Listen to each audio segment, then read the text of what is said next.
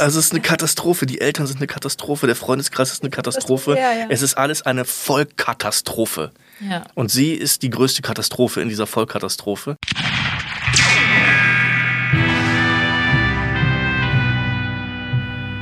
Es ist Sonntag und damit Zeit für eine neue Folge von Last Film Standing. Und liebe ZuhörerInnen, ich kann Ihnen sagen, es macht sehr viel Spaß, Zeit mit Tom Keune zu verbringen. Selbst wenn wir uns über menschliche Ängste, Abgründe und die Unlogik von Mathematik unterhalten. Denn kurz danach schafft er es schon wieder, seine Gegenüber so sehr zum Lachen zu bringen, dass kurz die Luft wegbleibt. Ein Gespräch mit Tom Keune ist quasi wie ein guter Film bei dem man nicht weiß, was in der nächsten Szene passiert, aber gerade deswegen möchte, dass er niemals endet. Denn eigentlich unterhalten wir uns ja über Filme. Sind zum Beispiel die ersten Filme, an die wir uns zu erinnern mögen, tatsächlich die ersten Filme, die wir auch gesehen haben? Oder ist es eine romantische Erzählung der Erwachsenen? Wir finden außerdem heraus, was Tom Keune und Henry Cavill miteinander verbindet. Oder streng genommen eigentlich eben nicht. Wir sprechen über Mini-Universen, die erschüttert werden, beklemmende Berge, befreiende Horizonte, Uneitelkeiten und warum Narzissmus am Filmset abturned ist. Tom verrät uns außerdem schon einmal ein bisschen über sein neuestes Projekt Retoure, das im Dezember im NDR zu sehen ist und warum sein Charakter darin so viel Spaß macht. Es gibt auch dieses Mal natürlich wieder einige Liebeserklärungen, so unter anderem an Vanya Müs, Toni Collette, Edward Norton, Fuchur und eine Parade voller Elefanten. Zwischendurch schleichen sich auch noch ein paar Serientipps ins Gespräch, bis am Ende aber nur noch eine Frage übrig bleibt. Lieber Tom Keune, was ist denn dein Last Film Standing? Tom Keune ist heute zu Besuch bei Last Film Standing. Vielen Dank, dass du da bist, weil ich glaube, du bist einer der viel beschäftigsten Darsteller in Deutschland, habe ich das Gefühl. Wo ist es so? Nein, das glaube ich nicht, aber äh, ich kann mich nicht beschweren. Aber vielen Dank für die Einladung. Ich freue mich sehr, hier zu sein. Sehr gerne. Doch, alleine, wenn man jetzt so schaut, was du gerade, glaube ich, so auf der Liste hast, oder kommt mir das nur so vor. Aber wir sehen, oder wir haben dich ja in diesem Jahr auf jeden Fall in All You Need natürlich gesehen. Da sprechen wir auch noch kurz darüber, mhm. bestimmt. Eifelpraxis natürlich, kann man auch noch schon in der Mediathek nachschauen da ja regelmäßig dabei. Was haben wir noch? Du hast gedreht unsere wunderbaren Jahre 2, genau. der Kurzschluss. Herrhausen, Herr des Geldes. Bin ich gerade noch dran, genau. Bist du noch dran? Meme Girls mit Benjamin Gutscher. Ja. Abgedreht. Äh, der Regisseur auch von Euni, muss man genau. dazu sagen. In aller Freundschaft, Großstadtrevier und Retour. Retoure? Retoure. Retoure, ja, ne? Genau. Ja, für den NDR, was am 21.12. ausgestrahlt wird. Drei Folgen gleich hintereinander. Genau, wir haben auch nur drei Folgen gedreht. Ja. Das ist äh, erstmal so ein erster Run. Und es war eine, äh, es war toll, muss ich sagen. Also das hat großen Spaß gemacht und ich freue mich wahnsinnig aufs Ergebnis. Mal gucken, wir haben ein Preview Anfang Dezember in Schwerin mhm. und äh, wir haben es auch komplett in der Region gedreht. Ähm, es war ein großer Spaß und ich bin gespannt, äh, wie es angenommen wird. Und äh, Stefanie Stappenbeck, ne? In genau, Stefanie Stappenbeck, äh, Vanja Müs. Mhm. Und um was geht's da, wenn ich noch ganz kurz fragen darf? Na, es geht quasi um ein äh, Retourencenter äh, in Mecklenburg-Vorpommern, das aber die Retouren nicht schreddert, sondern unter der Hand für einen guten Zweck, also für sich selbst, verkauft. Und äh, ja, es wird ein, ein externer Chef ähm, eingesetzt, um zu gucken, äh, wie dieses Retourencenter äh, funktioniert, was da äh, gut oder, oder nicht gut läuft. Und ähm, der kommt mit dem Plan, das größte Retourencenter Europas daraus zu machen. Mhm. Und das alles zu optimieren. Ja, und das finden die natürlich mega kacke. Äh, und versuchen das in aller Form zu verhindern und ihn loszuwerden. Und wirklich in aller Form. Oh, okay. Ja. Spannend. Und einer davon ist dann Micha Ambrosch wahrscheinlich. Genau. Dein Charakter. Ja, mein Charakter. Ja. Den du sehr magst, hast du mir geschrieben. Ich mag den sehr, ja. Ich mag den sehr. Äh, da kommen wir bestimmt auch später zu, weil ich gerne so Figuren spiele, die in ihrem eigenen kleinen Kosmos ähm, verhaftet sind. Ja. Und äh, ja, eigentlich denken, die gucken schon bis zum Horizont, aber äh, sie könnten noch viel, viel weiter gucken, wenn sie sich öffnen würden für etwas. Und diese Figur ist halt in diesem Dorf und in dieser Umgebung total verhaftet und ist zufrieden, so ähm, wie er da ist, was ich total sympathisch finde. Und versucht halt diese Welt, in der er lebt, gegenüber diesem Typen, der da äh, aus, aus dem Westen eingesetzt wird, ähm, um sie zu kontrollieren, um das gegen ihn zu verteidigen. Und äh, das kann ich gut nachvollziehen.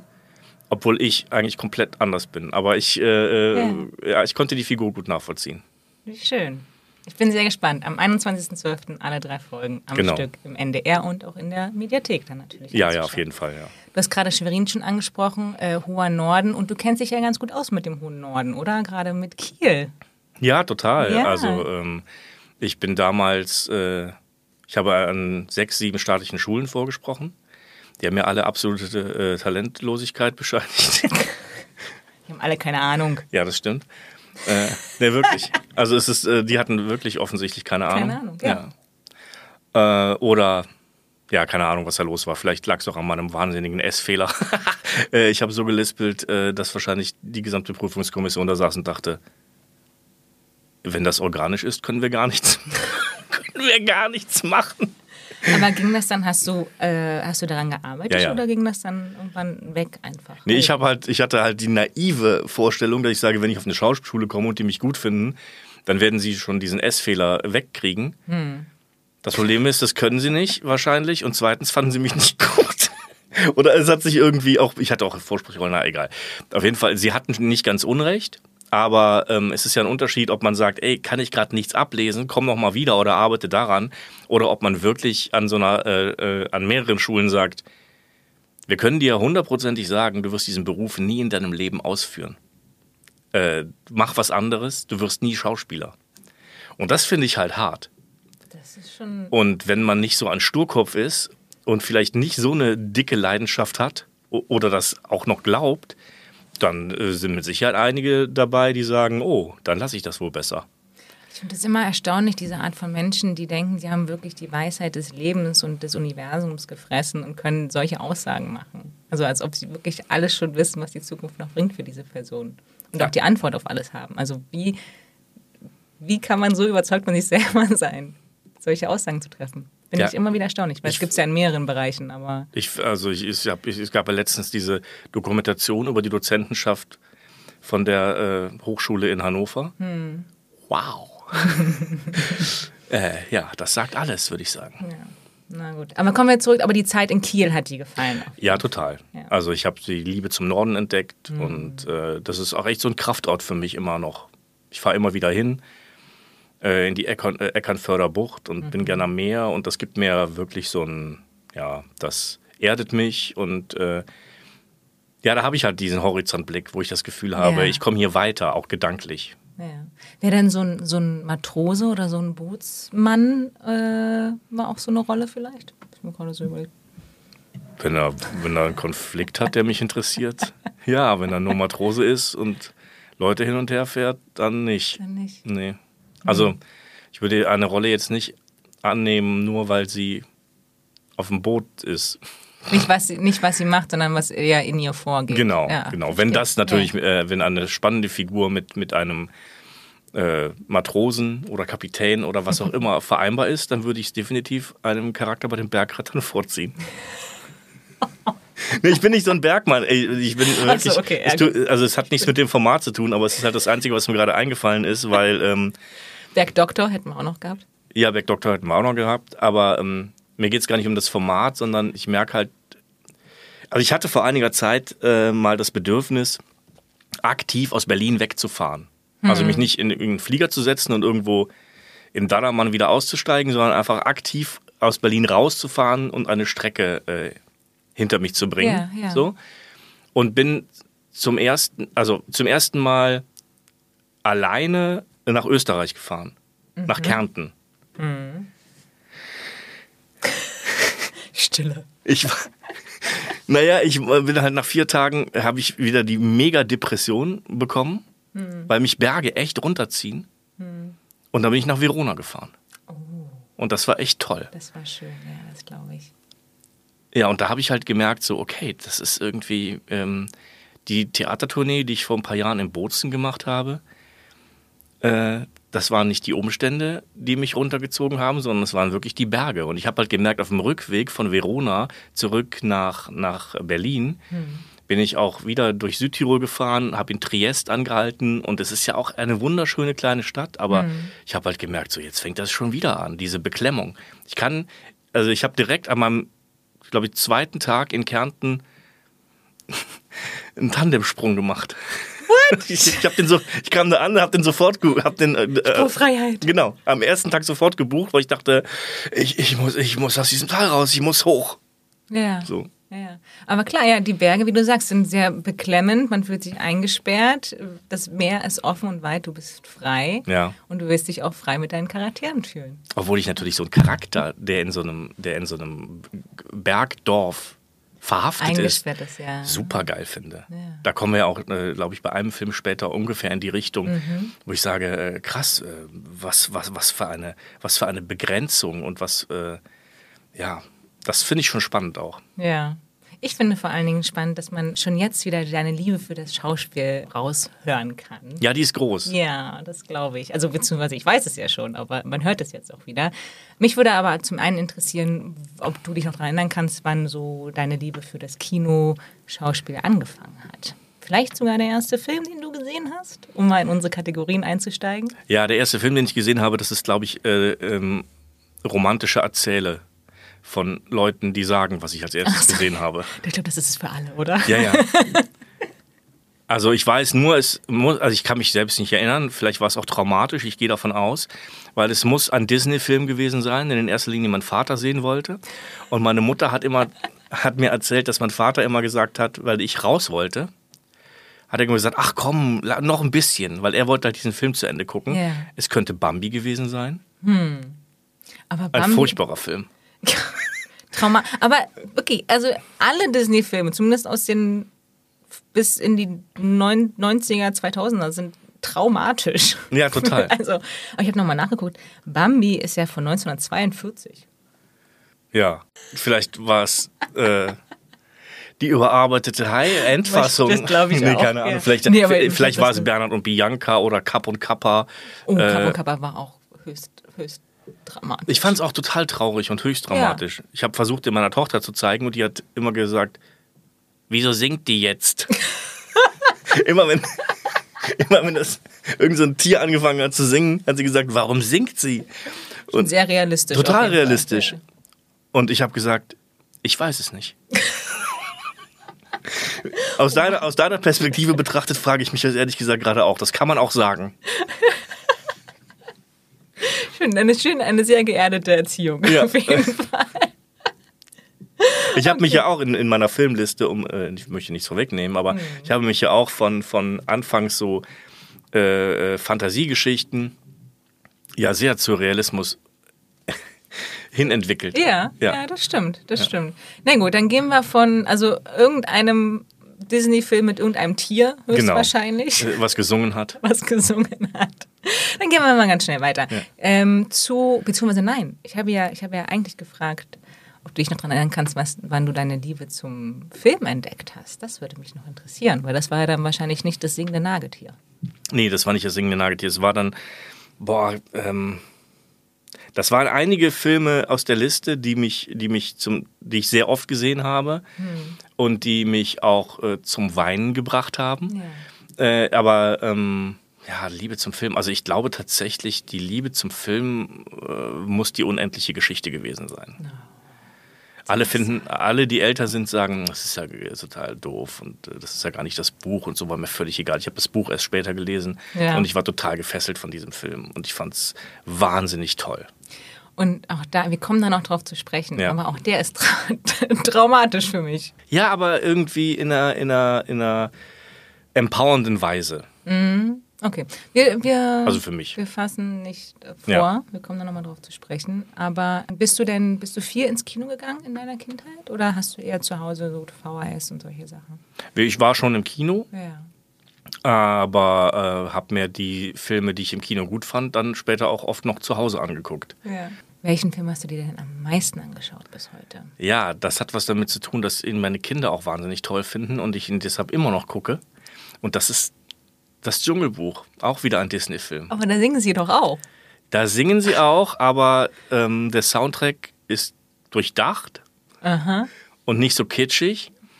Und ähm, ja, das ist halt, das ist halt ein, ein Film, ich finde den, ich habe gesehen, ich habe ja jetzt einen neuen Streaming-Anbieter. Oh. Ja, wo man auch Disney-Filme gucken kann. Ich sage nicht, welcher das ist. Okay. hm. Nee, egal. Auf jeden Fall. Auf jeden Fall ist. Äh, also ich, äh, mein Icon Ja.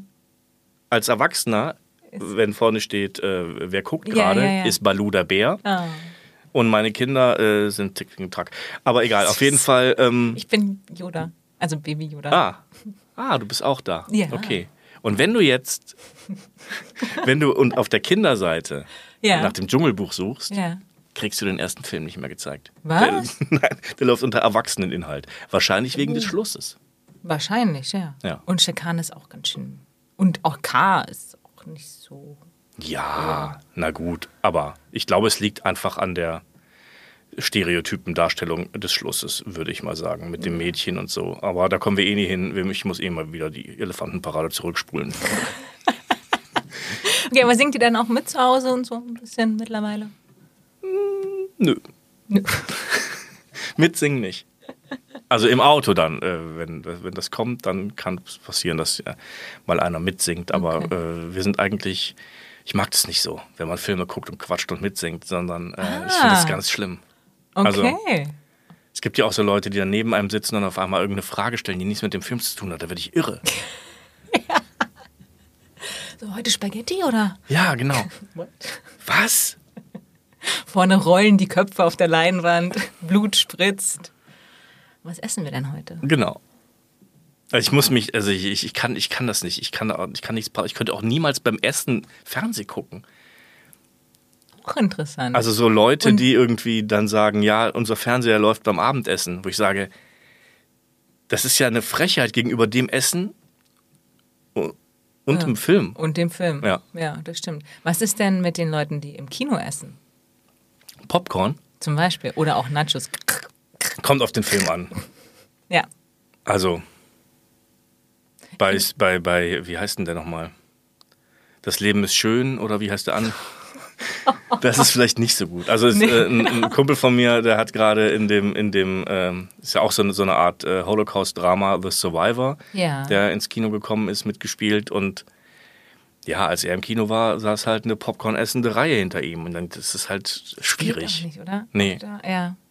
Also ich das verstehe ich dann auch nicht, weil ich bin, meine Antwort wäre genau das gleiche gewesen. Ich finde so bei Blockbuster-Kino, Popcorn, okay. Na, da hörst du es halt nicht, weil Genau. wuff, wuff, wuff. Bei Schindlers Liste eher schwierig. Stell dir das mal vor. ah, guck mal, das Mädchen mit dem roten Mantel. nee, nee, Nee, das muss nicht sein. Nee. Okay, sind wir uns einig. Ja, Wo wir schon beim Essen sind, ja, ich möchte gerne über Schimmelkäse sprechen. ja. Und zwar, welcher Film, oder gibt es einen Film, den du einmal gut fandest, wo du dich noch daran erinnern kannst, zumindest, dass du ihn irgendwann mal gut fandest und dann über die Jahre ist er irgendwie nicht so gut gealtert und jetzt hast du ihn vielleicht nochmal gesehen, vor kurzem oder vor etwas mittellangem und hast dir, findest ihn einfach nur noch schlecht. Ja, voll. Und zwar ist das, sie nannten ihn Mücke Mhm. mit, mit Bud Spencer. Ich fand den damals total toll. Und ich weiß auch, dass das ein äh, Anknüpfungspunkt war, mich für die Rolle zu interessieren in All You Need. Weil es gibt ja dieses Football-Team, in- Ja. sie nannten ihn Mücke und ich dachte, geil, so ein Trainer von einer Rugby-Mannschaft zu spielen, das wäre ja total geil, weil ich hatte so positive ähm, Gedanken an diesen Film noch. So. Und ich habe den mir dann im Rahmen dessen nochmal angeguckt. Ja, es ist ja gruselig. Also es ist, es ist ja wirklich, also äh, das Schlimme an dem Film für mich heute ist ja, dass diese, die ich damals so toll fand, diese Underdogs, die, die, äh, die klauen, die stehlen, die sich durchs Leben mogeln, weil sie sich halt einfach diesem ähm, patriarchischen Zeugs entziehen, diesem, diesem Militär entziehen, dieser, dieser ähm, toxischen Männlichkeit entziehen, dass das totale Loser sind und durch einen toxischen Mann gerettet werden müssen zum Schluss. Das ist ja eine Katastrophe. Ja. Es ist wie mit den Romcoms aus den 90ern. Ähnlich. Ja? Ja, doch, diese, die vermeintlich sehr starken Frauen, und ich liebe Romcoms, wirklich. Ja. Aber diese vermeintlich starken Frauen, die ja total tough sind und ihr eigenes Leben haben und eigentlich keinen Mann brauchen. Und dann am Ende brauchen sie doch den Mann. Und die brauchen ihn, der kommt dann mit dem Pferd. Ja. Zum Beispiel. Ja, genau. Ja. Ich habe nachgeschaut. Wusstest du, dass ähm, sie nannten ihn Mücke, der Originalname ist, ich kann leider kein Italienisch, aber ich versuche es, Lo Chiamavano Bulldozer. Und was heißt das? Das, äh, das weiß ich nicht, aber ich fand das lustig. Lo Chiamavano Bulldozer. Ja, man weiß dann, was gemeint ist mit Bulldozer. ich glaube auch. Und das heißt bestimmt nicht, sie nannten die Mücke. Nee. Aber weißt du, was richtig krass ist? Viele finden ja zum Beispiel diese, diese Synchronisationen von Terence Hill und äh, Bud Spencer Filmen total toll, die ja nichts damit mit dem Original zu tun haben. Ne? Das sind ja irgendwelche Ideen, die sich deutsche äh, Synchronregisseure oder wer auch immer überlegt hat, um den Film aufzuwerten. Also die sagen das ja gar nicht, was darin. Das wusste ich nicht. So. Und äh, in der, ich habe mir jetzt nochmal angeguckt, sie nannten ihn Mücke. Den gibt es auch äh, online zu sehen. Und ich, den gibt es aber nur im Original mit Untertitel. Und das Lustige ist, dass sie das so untertitelt haben, wie sie ihn in Deutsch synchronisiert haben. Das heißt, da stehen Sachen drin, du siehst, der Schauspieler bewegt die Lippen gar nicht. Ach Gott. Aber es steht dann irgendwie sowas drunter wie, äh, da wird ja der Hund in der Pfanne verrückt. Oder so ein Scheiß. Typisch italienische Ja, genau. Ausbrüche. So. Ja, ja. Du hast gerade schon Euronid angesprochen. Ja, Da haben wir uns ja kennengelernt. genau. Das hat mich sehr gefreut, dass wir uns ja kennengelernt haben. Mich auch. Und ich hat die Rolle sehr gefreut, Total. oder? Ja, ich, es, war, es war eine tolle Rolle. Was hat dir denn ähm, am besten an dem Charakter Andreas gefallen? Was hat mir da am besten gefallen? Ich, also erstmal hat mir gefallen, äh, dass so ein äh, schwuler Charakter überhaupt in der Form gezeigt wird. Und ähm, dass er, dass er quasi, dass es ihm egal ist, ähm, was die Leute über ihn denken. Dass er äh, so viel Lebenserfahrung und so viel, ja, so viel mitbringt, ähm, dass er quasi so ein kleiner Fels in der Brandung ist, der ähm, den nicht so schnell umwirft. So, und der Werte hat und der ähm, ja, sich auch so ein bisschen als, als, ähm, als Coach sieht, nicht nur im Rugby-Bereich, sondern auch im menschlichen Bereich und Ja. auch in der Findungsphase von jüngeren Leuten, die sich quasi, die, die sich ihrer sexuellen Orientierung ähm, bewusst geworden sind. Und ich muss wirklich sagen, ich habe ja jetzt schon wirklich viel gedreht und viel gemacht. Und ähm, es ist ja jetzt auch nicht so, äh, dass All You Need so die Masse an Menschen gesehen haben, weil das einfach so nischig ist. Also ich habe in, in Formaten mitgespielt, das haben drei, viermal so viele Menschen gesehen, mindestens. Und ich habe noch nie so viele Rückmeldungen äh, auf eine Figur oder auf, eine, auf ein Format bekommen wie All You Need. Und das ist wirklich, ich, mir war das nicht bewusst. Ich habe mich gefreut, dabei zu sein und Ja. ich habe mich gefreut, das zu sehen. Aber mir war nicht bewusst, was für eine Relevanz das hat ähm, für die queere Community, besonders in, in, dem, in dem Bereich äh, schwule Männer im Alter zwischen 40 und 60, die, die äh, mir geschrieben haben, sie haben noch nie im deutschen Fernsehen so einen Charakter gesehen. Sie fühlen sich zum ersten Mal in irgendeiner Weise repräsentiert. Äh, es wären, wären alte Wunden aufgerissen worden dadurch, was aber auch sehr gut äh, tut, weil man sich äh, neu auseinandersetzen kann. Und das hat mich total überrascht und total, ähm, habe ich nicht mit gerechnet. Aber ich freue mich natürlich sehr darüber, Ja. weil es einfach eine Relevanz hat. Und das ist auch so ein Ding, wo ich sage, ja, dann sehen es halt vielleicht nicht so viele, aber die Zielgruppe, die es sieht, für die ist es, hat es eine Relevanz. Das freut mich sehr. Ja. Ich glaube, es ist wirklich so. Und das sind, also das sind ja solche Filme oder solche Serien, die einem dann sein Leben lang in Erinnerung bleiben, weil sie irgendwas mit einem machen. Ja, Das ist sehr schön. ich hoffe, dass es so ist, aber das ist ja. das, das ähm, zeigen ja die Rückmeldungen schon. ja. Ja. Es wird eine dritte Staffel geben. ja, Ich bin sehr gespannt, wie es weitergeht. ich auch. Mit Ich weiß, ich weiß ja auch, ich weiß ja auch nichts. Ich weiß auch nichts. Wir werden es aber irgendwann rausfinden. Ja. So, jetzt möchte ich einmal äh, erstmal rausfinden, wenn wir die Kategorie des Schimmelkieses umdrehen. Ja. Ähm, welcher Film an, oder an welchen Film kannst du dich erinnern, den du vielleicht als Kind, Jugendlicher oder in den, in den 20ern gesehen hast und fandest ihn überhaupt nicht gut und hat dich nicht interessiert? Und jetzt später hast du ihn dir nochmal angeschaut und stellst fest, ja doch, der ist sehr gut gealtert. Jetzt gefällt er mir sehr gut. Wie ein guter Wein. Ja, jetzt werden mich alle hassen. Nein. Doch, es ist Pulp Fiction. Ja. Ich äh, fand Pulp Fiction, ähm, ich habe den gesehen, da äh, kam der gerade frisch raus und ich habe, ich habe den überhaupt nicht kapiert. Also ich habe überhaupt nicht kapiert, was, was ich komme aus der Voreifel. Also ich glaube, Das ist eine Entschuldigung dafür. Natürlich. Ein, ein, ein Junge oder ein junger Erwachsener aus der Voreifel sieht einen Film über Gangster in L.A. Ich, ich, das war für mich eine, das, ich habe das überhaupt nicht begriffen. Ja. Also ich, äh, das war für mich total neu. Und erst danach, als ich, als ich irgendwie rauskam und rauskam zum ersten Mal, rauskam äh, aus, aus diesem Ort und ich habe äh, durch mein durch meine durch mein Studium in Kiel habe ich ja viel war ich viel in Hamburg, habe größere Städte gesehen äh, und da habe ich zum ersten Mal kapiert, was überhaupt so eine wirkliche Großstadt ist. Hm. Und ich meine, als ich aus äh, LA zurückkam vor einigen Jahren äh, und bin nach Berlin gekommen, habe ich gedacht, boah, was für ein Dorf. Also das ist ja nochmal eine andere Nummer, Ja. wenn du von Berlin nach LA kommst und umgekehrt. Ja, das Ja. ist ja, ähm, wenn Leute sagen so, ja, Berlin ist mir zu groß und zu quirlig, wo ich denke, ey, pff, dann fahr mal äh, nach Los Angeles oder so. Ja. Wäre das ein Ort für dich, da länger zu bleiben? Überhaupt nicht. nee, wirklich nicht. Also erstmal bin ich ein, äh, das haben ja alle gesagt, du musst dir da ein Auto mieten. Ich habe gesagt, Quatsch, ich laufe. Und das, alle haben gesagt, äh, es gibt ein Lied von denen, keine Ahnung, das heißt Nobody Walks in L.A. oder so. Und sie haben recht, aber ich habe ich hab es nicht geglaubt. Ich fand es furchtbar. Ich stand nur im Stau Oh je. bin nur Uber gefahren. Dann diese ganze, die- diese ganze Blase an, an, an diese Hollywood-Blase, die über dieser ganzen Stadt hängt. Jeder Uber-Fahrer ist entweder Author oder wirklich so Director schlimm, ja? oder ja wirklich. Sogar meine Vermieterin war Actress in, im Airbnb. Und ich fand die Stadt auch wahnsinnig teuer. Ich habe da unfassbar viel Kohle ausgegeben so. Ähm, und diese Stadt, ich weiß nicht, also ich, ich hatte eine Begegnung mit einer Uber-Fahrerin.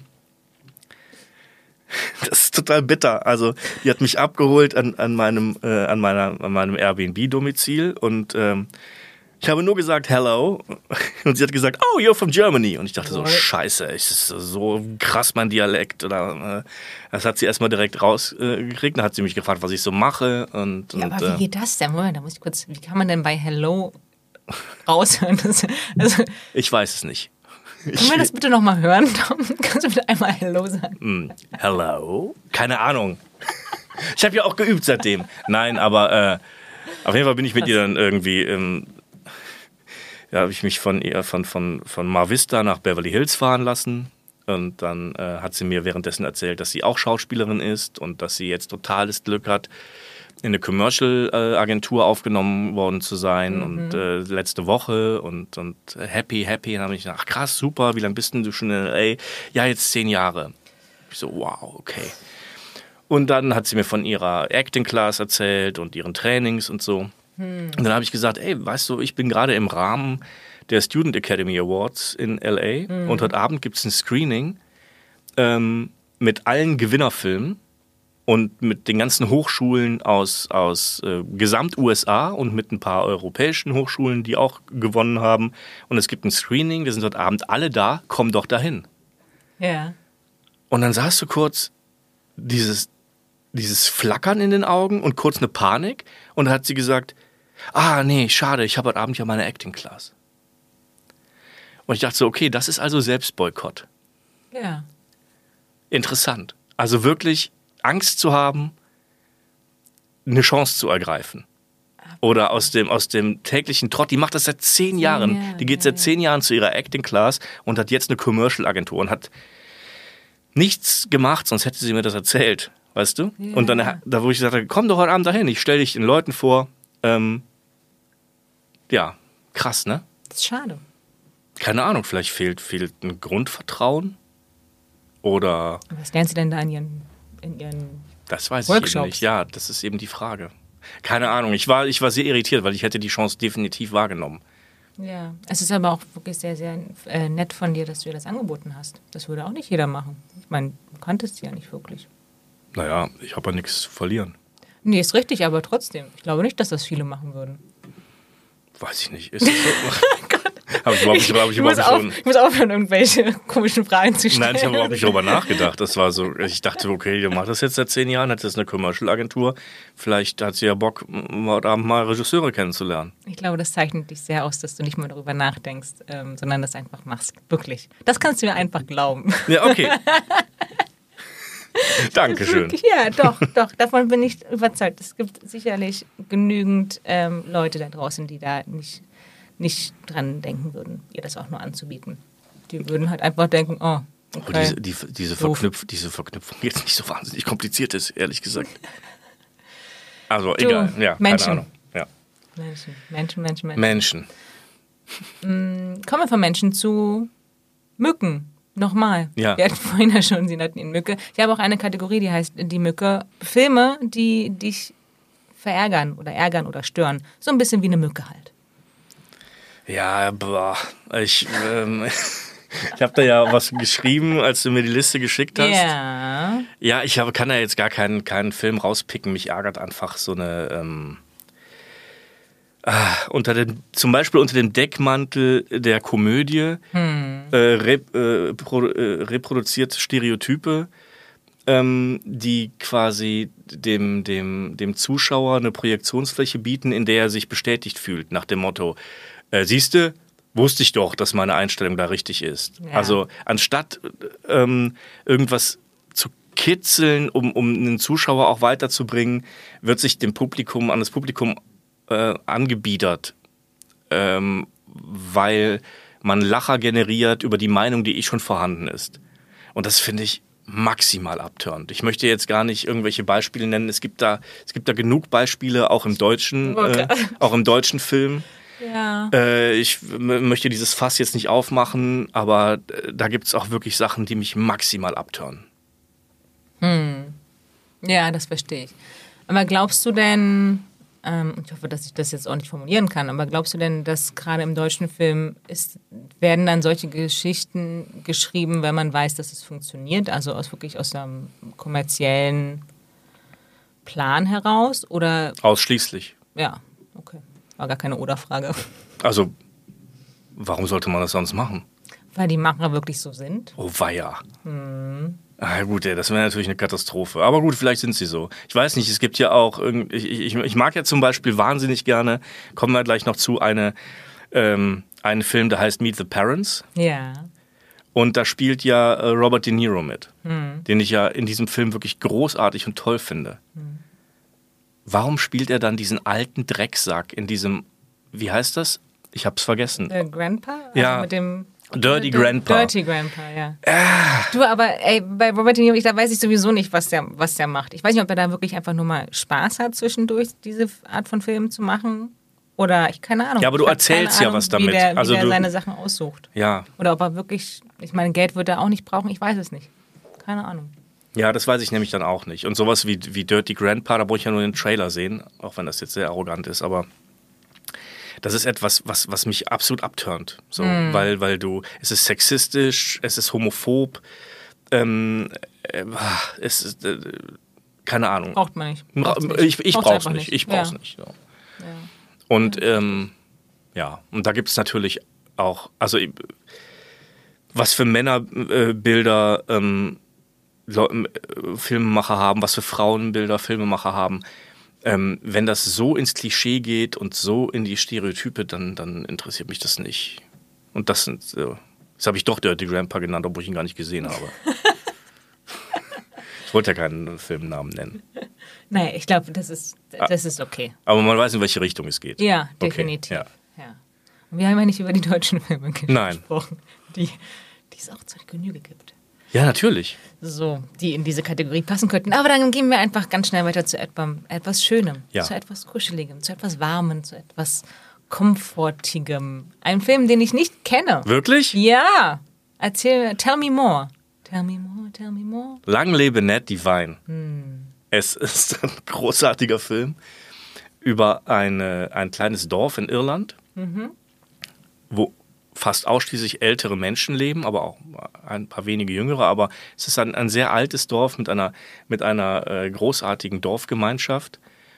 Um, und einer aus dieser Dorfgemeinschaft gewinnt im Lotto. kriegt aber, kann ich ruhig sagen, ist kein Spoiler, weil das sehr schnell klar wird äh, am Anfang des Films, vor dem Fernseher, als die Lottozahlen vorgelesen werden, einen Herzinfarkt. So. Der wunderbare irische Humor. Genau. Oh, großartig. Wenn sich jetzt aber in einem gewissen Zeitraum niemand meldet, dann geht das äh, Geld an die Lotterie. Ähm, deshalb gibt sich ein, großartige Prämisse auf jeden Fall. genau, deshalb gibt sich ein, ähm, ein Mensch aus dieser, aus dieser Community, dieses Dorfes, aus dieser Gemeinschaft, als dieser Gewinner aus. Und hat natürlich einige Prüfungen zu überstehen, weil natürlich ein, ein Typ äh, äh, vom Festland oder aus Dublin, keine Ahnung, weiß ich nicht, auf jeden Fall wird er mit extra einem Hubschrauber eingeflogen und kontrolliert halt, ob, ob der Gewinner, äh, wer der Gewinner ist und, und äh, so. Und das ist ein, ein Film über Gemeinschaft, über Werte, witzigerweise. Ob, ob, du bist ja die ganze Zeit auf der Seite von diesen Leuten, die versuchen, dieses Geld abzuziehen. Ja. So. Und nicht auf der Seite der Lotterie natürlich. Ähm, und das ist die Landschaft, die Musik, äh, die warmherzigen Schauspieler, dieser, dieser Humor, das ist eine, eine Decke oder eine, eine Filmdecke, in, die streife ich mir sehr gerne über und gucke das sehr gerne, wenn, wenn ich gute Laune haben möchte. Wie schön. Den gucke ich mir auch auf jeden Fall an. Ich mag Irland sehr gerne, aber ich habe wirklich, ich kenne den Film nicht. 1998 von Kirk Jones habe ich mir aufgeschrieben. Das hört sich sehr gut an. Ja, es ist auch toll. Schön. Wer auch toll ist, ist Toni Collette. Boah, Wahnsinn. ja, ja, Wahnsinn. Kommen wir zu der Kategorie der Motivator. Welcher Film gibt dir das Gefühl, die Welt erobern zu können? Ein Film, der dich motiviert. Ein Film mit zwei weiblichen Protagonisten. äh, es ist, es ist ähm, Muriels Hochzeit. Kennst du den? Ja. Ich liebe diesen Film. Ja. Ich, äh, ich, viele mögen ihn nicht, glaube ich, oder haben keine Meinung dazu. Immer wenn ich, äh, wenn mich Leute fragen, was denn einer äh, meiner Top-Filme ist und ich den nenne, kommt immer nur, hm? Wirklich? Und ich finde den wahnsinnig toll. Ich finde den äh, so motivierend, weil sie eine Metamorphose durchmacht. Muriel ist toll. Also, Ja. Toni Collette ist toll, Muriel ist auch toll. Ja, Muriel ist, ist äh, Mur Muriel, die zu Muriel. Mariel wird, die wieder zu Muriel wird im Film, ist so unglaublich. Also, ich würde jetzt mal von Toni Collette ausgehen. Sie ist unfassbar uneitel. Ja. Ja, ja. Ich habe selten eine uneitlere Darstellung gesehen als die äh, dieser Figur, die du anfangs belächelst, die dir peinlich ist, die du hässlich findest, ähm, die du nicht in deiner Gesellschaft haben willst oder haben wollen würdest, die sich als Charakter an eine Gesellschaft klammert, die noch viel, viel schlimmer ist als sie selbst. Also es ist eine Katastrophe. Die Eltern sind eine Katastrophe, der Freundeskreis ist eine Katastrophe. Ja, ja. Es ist alles eine Vollkatastrophe. Ja. Und sie ist die größte Katastrophe in dieser Vollkatastrophe und macht eine Entwicklung durch in diesem Film, die sie, sie ist wahnsinnig ähm, ähm, egozentrisch,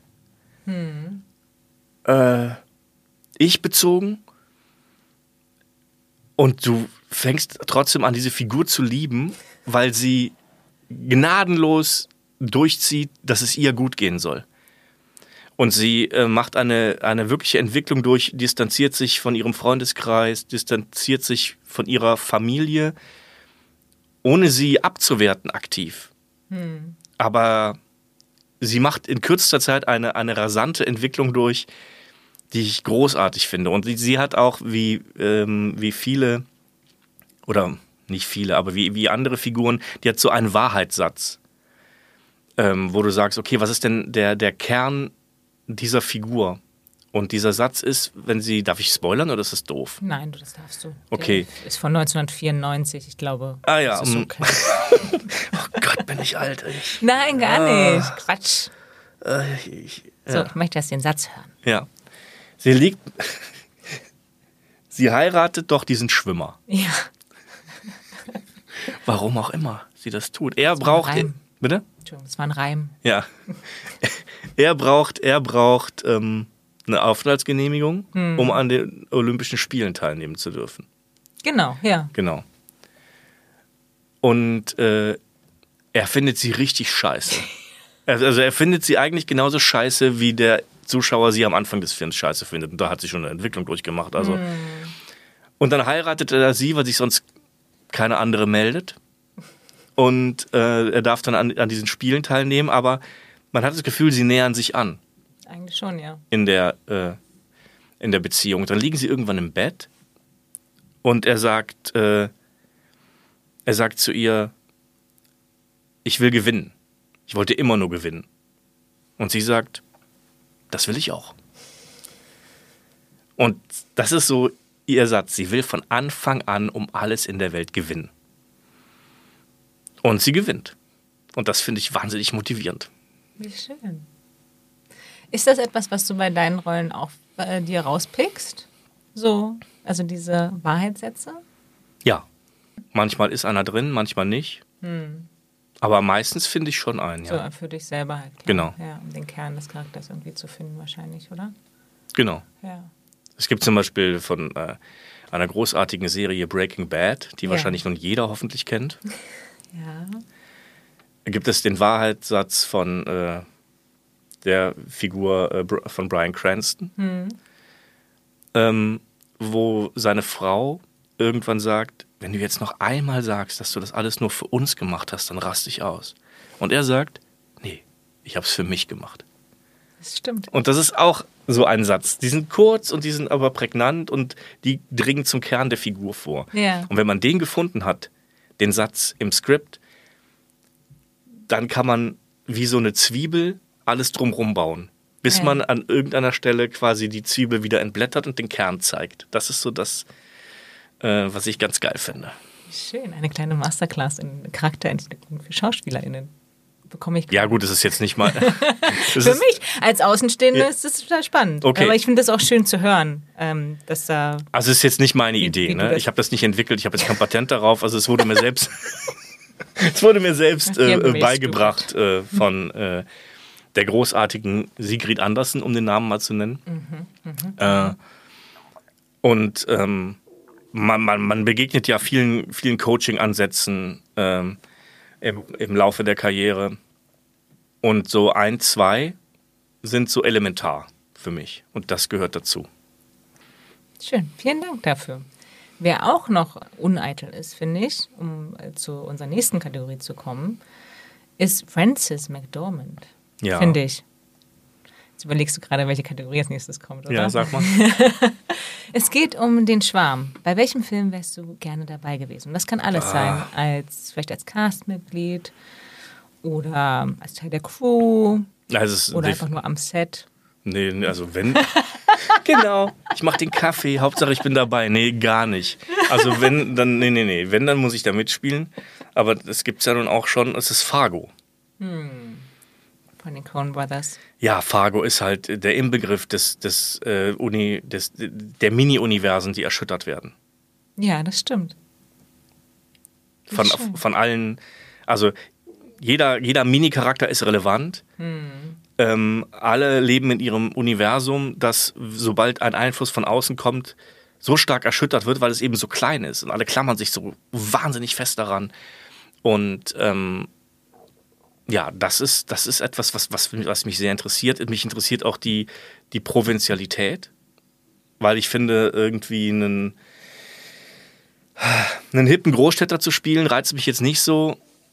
Also einen hippen Großstädter zu spielen, der, der wahnsinnig offen ist und, und so viel sieht von der Welt und äh, überall so zu Hause ist, äh, das interessiert mich ja nur, wenn das alles total zusammenkracht.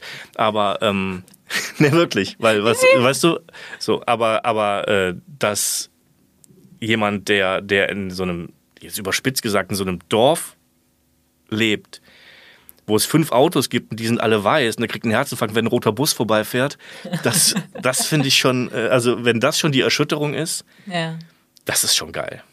Das stimmt. Apropos vorbeifahren, es gibt eine Szene, wo im Hintergrund so ein Schneeschieber-Ding vorbeifährt. Ja.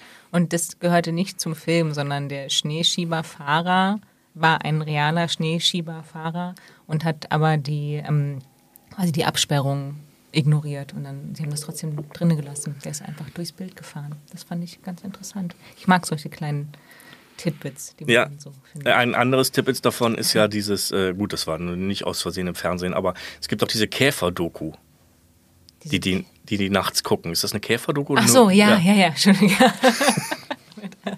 Ich dachte, du sprichst über eine Käferdoku. Nee, nee, ja, die im, ja. super geil. ja, gut, muss ich das jetzt lernen, wieso es super geil ist, nö, ne?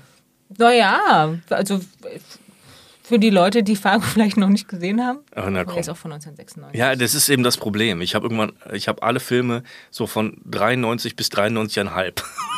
Das stimmt nicht. Nein, und vor allem, was auch nicht stimmt, du hast, wir haben, als wir angefangen haben zu sprechen, meintest du, das ist alles Mainstream. Und das, Das ist total Mainstream. Das stimmt gar nicht. Pulp Fiction, Fargo. Also wenn man es, aber dann ist es guter, guter Mainstream, Na gut. finde ich. So.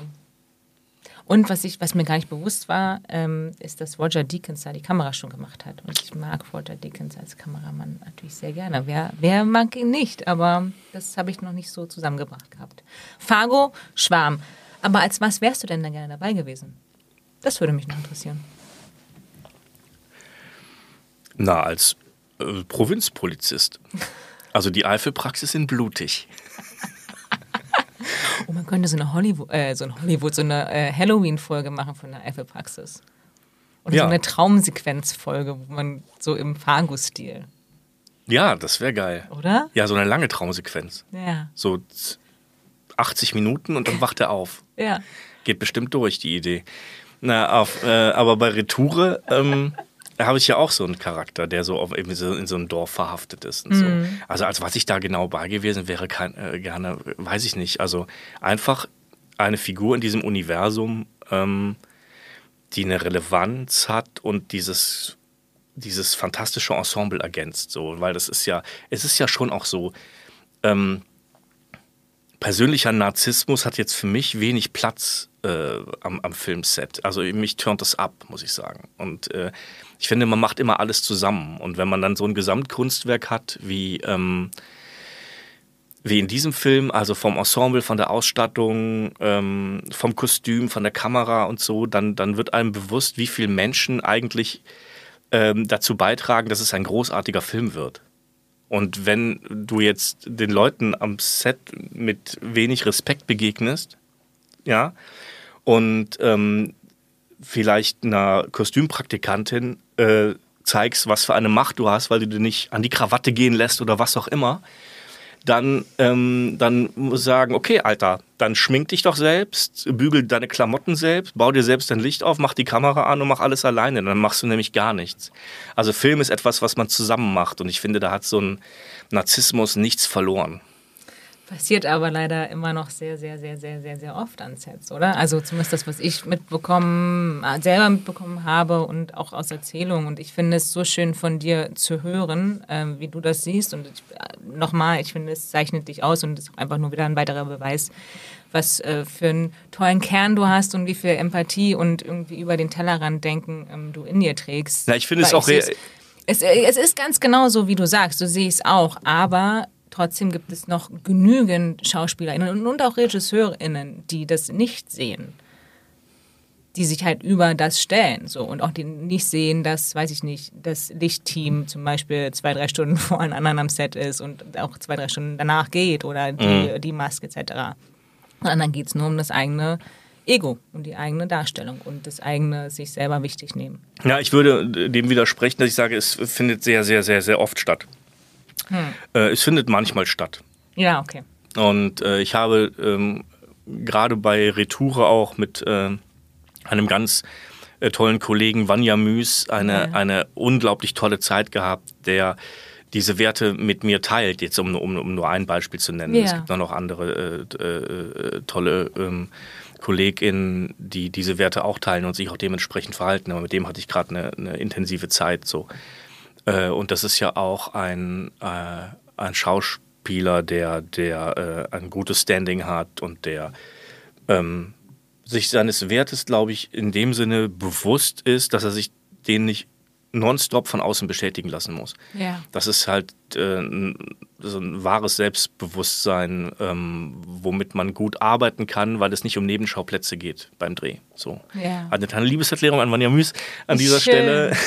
Ja. Stellvertretend für viele andere tolle KollegInnen. Ja. Äh, aber es gibt halt hin und wieder auch ähm, ja, andere Aus- Beispiele aus- und das ja. ist anstrengend, aber soll mir jetzt auch nicht irgendwie den, die Freude am Beruf vermiesen. Aber Ja.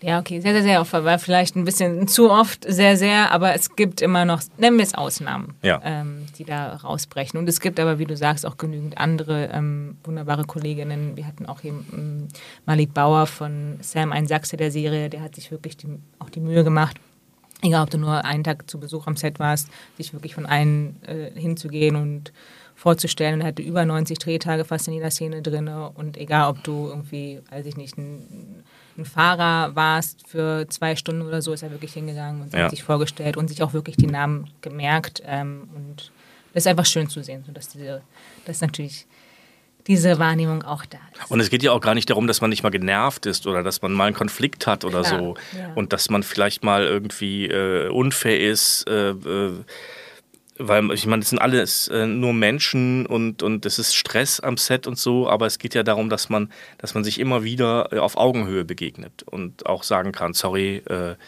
da war ich jetzt gerade genervt oder so. Ja. Also das ist ja, muss ja jetzt auch nicht übers Set schweben. Äh, weißt du, so. Hallo, meine Freundin. So, ist ja auch wahnsinnig anstrengend. Ja. Immer mit so einem, Da kommt mit so einem kleinen ja. Gospel-Sound um dich herum. genau. Weißt du, so! Schweben ist eine wunderschöne Überleitung. Vielen Dank dafür. Wir kommen jetzt zur Kategorie der Traurige. Oh, Welcher Film hat dich zuletzt zum Weinen gebracht oder aber auch der dich am meisten zum Weinen gebracht hat? zuletzt tatsächlich, weil ich mir jetzt vor kurzem nochmal angeguckt habe. Echt, ja? Ja, ich, habe mir, ich habe mir E.T. nochmal angeguckt. Und äh, He is diese, afraid, he's totally alone, he is three million light years from home. Habe ich mir aufgeschrieben. Das fand ich eine schöne Tagline. ja, das stimmt. Ja. Und die Beziehung zu ihm, von ihm und dem Jungen ist ganz toll. Und diese, ähm, diese Machtlosigkeit, diese kurzzeitige Machtlosigkeit des Jungen, wenn die Wissenschaftler da reinkommen und versuchen, äh, ihn zu sezieren. Ja. Äh, und dann die Energie, die er aufbringt, um ihn zu retten. Und der Abschied, also es ist so ein, ähm, ein, ein, ein trauriges Gefühl nach dem nächsten in Verbindung mit Euphorie und mit Kampf. Und, Aber äh, ist schon ein sehr trauriger, sehr schöner Film, finde ich. Ja. Aber das ist so eine, finde ich, so eine warme Traurigkeit, kann man das sagen? Ja, total. Also Ne? ist jetzt, äh, Da ja, geht so alles auf innen drin. Also das Herz geht auf. genau. ich. Also nicht wie bei Alien. so. äh, ja, Apropos Alien. ja. Sag mal, Tom, gibt Ja. es einen Film, den du auch mal einfach vorgibst, gesehen zu haben? Nee. ich glaube, das ist gefaked. Ich glaube, das ist eine Fake-Antwort, die du mir gerade gegeben hast. Aber also es gibt ja so Filme, mh, wo man vielleicht doch einfach nicht die Gelegenheit zu sagen, oh, den habe ich eigentlich gar nicht gesehen, sondern man lässt es einfach so stehen. Man fake, dass man den Film schon mal gesehen hat. Es gibt eine kleine Vorgeschichte dazu. Okay, schieß los. Ich kann mit Science Fiction und Fantasy und Mystik, das ist nicht so meins. Es Wir haben gerade über E.T. gesprochen. ja, da war ich klein. Und das, keine Ahnung, ja, IT, ja, du hast recht, aber, aber, es, Sie hört zu. aber es ist, das, du hast ja, ich habe auch am Anfang gesagt, ich habe mich, haben wir das gesagt oder schon aufgenommen, als ich gesagt habe, ich habe mich ja so ein bisschen verabschiedet von dieser Kindheit, unendliche Geschichte, Ja, stimmt, Willow, stimmt, stimmt, Elliot und das Schmunzelmonster, Oh ja. ähm, E.T. und so. In, äh, ich, ich kann mit, damit nichts anfangen. also, äh, mit ich, äh, also, wenn ich eine Verknüpfung habe in die Kindheit, kann ich damit was anfangen. Ja. Aber wenn ich jetzt zum Beispiel irgendwie, ich glaube tatsächlich, fällt mir gerade ein, das liegt daran, ähm, dass ich ähm, als, als Charakter gerne äh, eine Entscheidungsgewalt habe. Dass ich sage, ähm, so, so schwer die Entscheidung ist, ich kann sie treffen und die Konsequenz daraus muss ich tragen, weil ich diese Entscheidung getroffen habe. Ja. Und wenn das jetzt irgendwie in einem Film durch eine, durch eine Mystik oder durch eine, ähm, durch eine Fantasie oder durch irgendwie eine Superkraft oder sowas, wenn du da als Charakter nicht die Möglichkeit hast, darauf zu reagieren, weil das übermächtig ist, dann langweilt mich das. Äh, ist das klar, was ich gerade gesagt habe? Ja. Okay. Ja. So, also zum Beispiel, wenn ich, ich, ich, ich, ich möchte mir keine Narkolepsie aneignen, aber äh, wenn, es, ich kann mir vorstellen, wie spontan Narkolepsie aussieht. Weil ich so, ich, ich fange jetzt schon wieder fast an zu gähnen, wenn ich nur daran denke, dass das irgendwie, keine Ahnung, sowas wie, ähm, laufe um den Baum, finde den Kobold, er zeigt dir den moosbewachsenen Stein. Daraus, darunter ist der Schlüssel von Engdivuk. Was? Was, willst du mich verarschen? Ich schlafe sofort. Ich muss jetzt schon wieder gähnen. Ich finde das wahnsinnig langweilig. Willst du nicht den Schlüssel von Agnivo Nein. finden? Nein, weil Egniwoke hat dann auch wieder irgendeine Superkraft und, und ich kann überhaupt nichts dagegen machen. Ich werde nur von irgendwelchen Kobolden und irgendwelchen Schlüsseln und irgendwelchen Tieren von einer, von einer Richtung in die andere geworfen. Kommt das singende Reh wieder vorbei? Ja, genau. Ja. Nee, wirklich, ganz schlimm. Also es ist ähm, furchtbar. Ich hatte, äh, ja, ich hatte vor kurzem ein, ähm, nee, nicht vor kurzem, ich, äh, als ich noch in meiner alten Agentur war, man darf es gar nicht sagen, hatte ich die Möglichkeit, ein größeres Casting zu machen für The Witcher. Oh. Bitte nicht. Solltest du der neue Witcher werden? Ich, das war, ich weiß ich nicht. Es war eine größere Rolle und es war einfach so absurd und wieder irgendwas mit Zauberei und, und dann. Ich habe gesagt, Leute, ich kann dieses Casting jetzt machen, aber ich krieg's sowieso nicht, weil es mich null interessiert. Wirklich, ich kann es nicht. Ich will nicht irgendwie sagen, ähm, pass auf bei dem Magier. Wenn du in seinen Bannkreis gerätst, dann, dann passiert das und das. Nee, wirklich furchtbar. Nein. Ich bin, bin raus. So. Und das ist auch, aber das ist auch sowas, wenn du. Das Publikum, das will ja auch gewisse Dinge sehen. So. Und ich möchte das jetzt nicht mit der Waldbühne Jonsdorf gleichsetzen. Da habe ich ja auch mal gespielt vor einigen Jahren. Äh, aber bei allem Respekt vor dem äh, Publikum, was da hinkommt, wenn da aber 3000 Leute sitzen, die alle eine Bratwurst in der Hand haben, dann warten die in erster Linie darauf, dass ein ein Pferd auf die Bühne kackt oder eine Hütte explodiert. Da kannst du als Magier auf dieser Bühne kannst du spielen, was du willst. Wenn das Pferd kommt, war's das. Das sind, weißt du? Also was der Magier da vorne für Ja, ein Problem mit dem Gral das, hat. Er könnte sich in das Pferd verwandeln und dann das andere zum Explodieren bringen. Ja, aber dann ist es ja ein Special Effekt und das Pferd bist du ja dann nicht. Also das ist ja dann. Okay, ich merke, wo deine Tochter den Realismus her hat.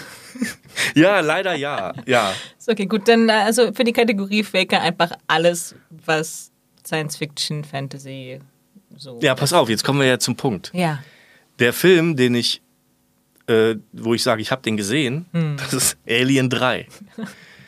Weil ich immer diese Geschichte erzähle, ich sage, ich kann mit Science Fiction nicht. Äh, ich, und dann sagen immer alle, hä, verstehe ich nicht, du bist doch so ein riesen David Fincher-Fan. Dann hast du doch bestimmt Alien 3 gesehen. Und dann sage ich immer, ja, ja, ja, ja, Alien 3, klar, ist natürlich was anderes. Ne? Ist natürlich visuell super. Und es ist halt, setzt sich auch von den anderen äh, Filmen so ein bisschen ab. Das gefällt mir schon sehr. Merkt, man merkt sofort, dass es ein Fincher-Film ist. Oder? Ja, sofort. Ja, ja, genau. Klar, durch die Kamera und so und, und durch die Ästhetik. Das ist natürlich was ganz anderes. Ich hasse Alien 3. Großartig. Du hast mir meine Überleitung damit aber schon geklaut. Oh. Weil ich nämlich. Nein, nein, alles gut. Oh das hast du der, doch- der Geschichtsausdruck. Das hast du doch Oh. schon gefragt. Nee, alles gut. Ich wollte aber sagen, aber ein anderer Fincher-Film, der dir sehr gut gefallen hat, den finden wir in der Kategorie der Bessermacher.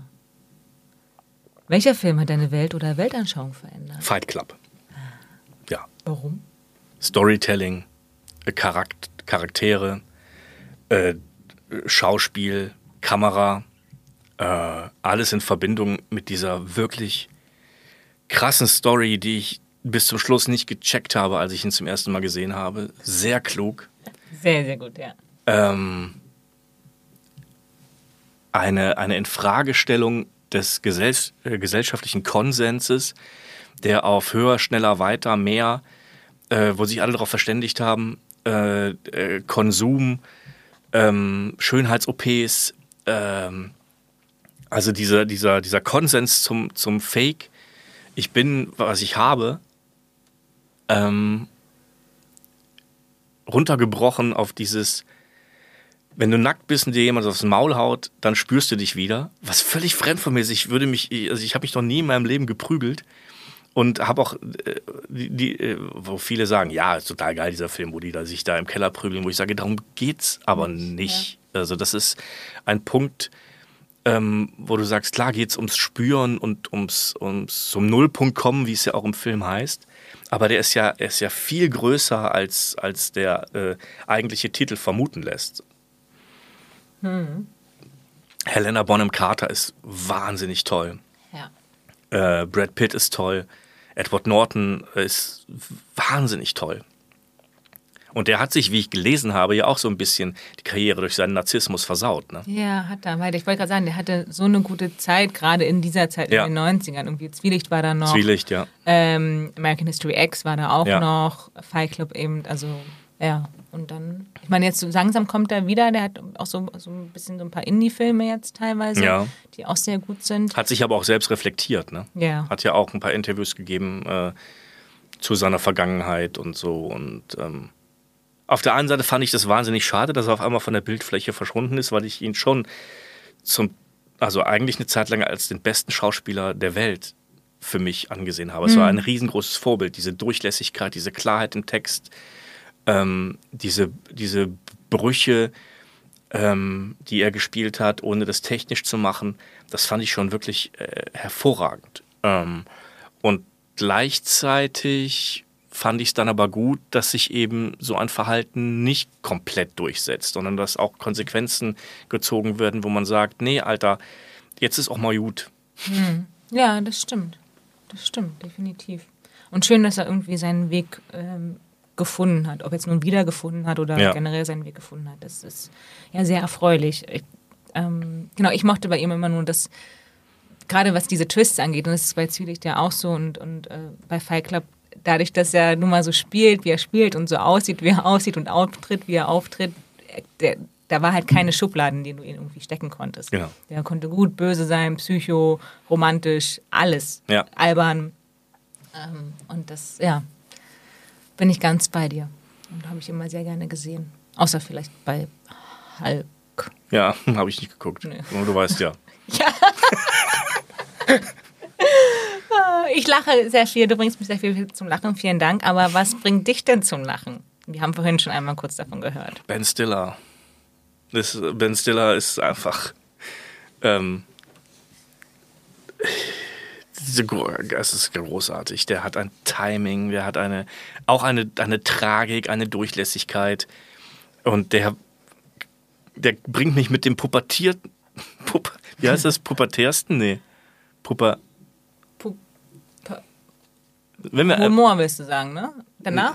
Also genau, mit dem, mit dem äh, pubertierendsten Scherz Pupa, oder Gag. Pubertärsten? Pubertärsten? Ja total zum Lachen. Also es kann wirklich echt äh, billig sein.